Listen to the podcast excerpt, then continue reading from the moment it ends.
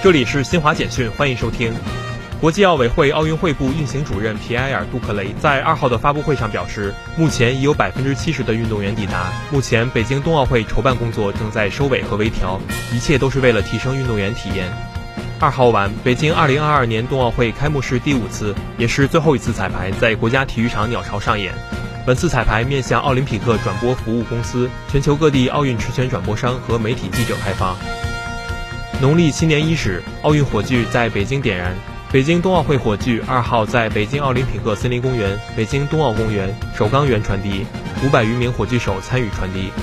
国际检查机构二号举行线上发布会宣布，由专家组提交的五千四百多项赛前兴奋剂检测建议已完成八成，计划北京冬奥会期间收集约两千九百份尿液和血液样本。